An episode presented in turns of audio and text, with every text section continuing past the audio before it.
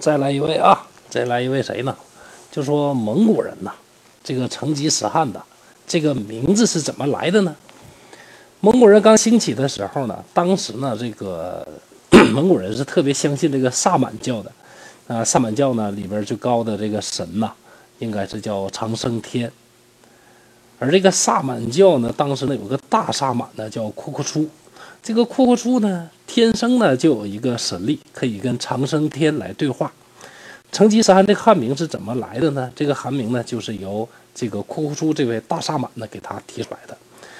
库库初呢不光自己啊这个非常有能力，立下了很大的这个功劳，而且他的父亲呢叫蒙利克，这个蒙利克呀也非常了不起。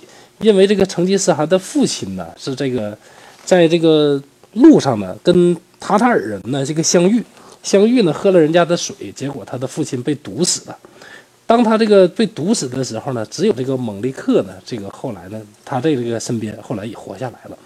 所以说，蒙利克呢，对于铁木真而言呢，就像父亲一样，那自然呢。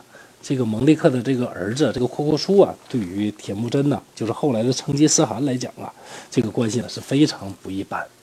那么阔阔叔呢，仗着自己呢有神权，而且呢父亲的功劳又非常的大，那根本就是目中无人。有一次呢，他和这个成吉思汗的这个小弟呢，叫帖木格呢，两个人呢就发生了一些冲突。那他居然呢也不拿帖木格当回事儿。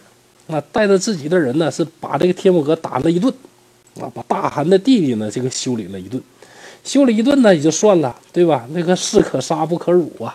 虽然说少数民族啊，但他也讲究这个呢。那谁能受得了这种屈辱啊？他居然让大汗的弟弟呢，是跪在他自己的大帐后边受罚，啊，跪了这个好久啊。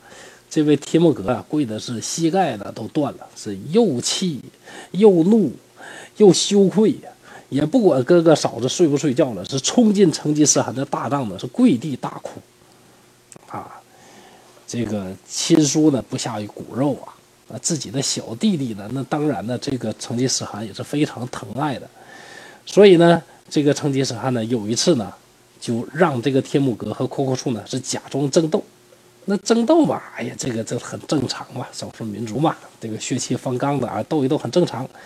那借这机会呢，这个大汗就说了：“那你两个人啊，摔跤比武，啊，谁输了谁就认错啊，罚一碗酒就完事儿了。”结果天目格呢，借着这个事儿呢，这个就开始呢，这个使了一个小小的这一个办法，就是什么呢？这个找了三个力士做帮手，而且自己呢又是一个大力士。那么趁着这次比武的机会呢，一下子呢把库库处的这个脊骨呢给压断，那么当场呢死亡。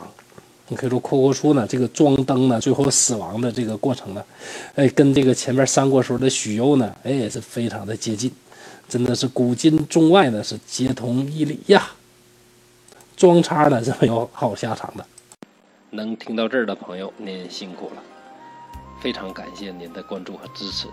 本套《毁三观历史故事集》最初就是播着玩的，所以太多不如意的地方，影响了您的收听，在这儿深表歉意。本人正在播讲一套东北话趣说《聊斋》系列，秉承本人一贯的毁三观风格，用东北话播讲不改变、不删减、不解读的高清无码《聊斋》故事。我将把所有《聊斋志异》当中四百九十多个故事全部用我的方式进行讲解，希望您能订阅和收听，让我用全力以赴制作的音频补足我的遗憾。谢谢你。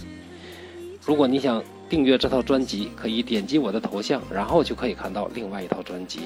期待在另外一套专辑当中与您见面。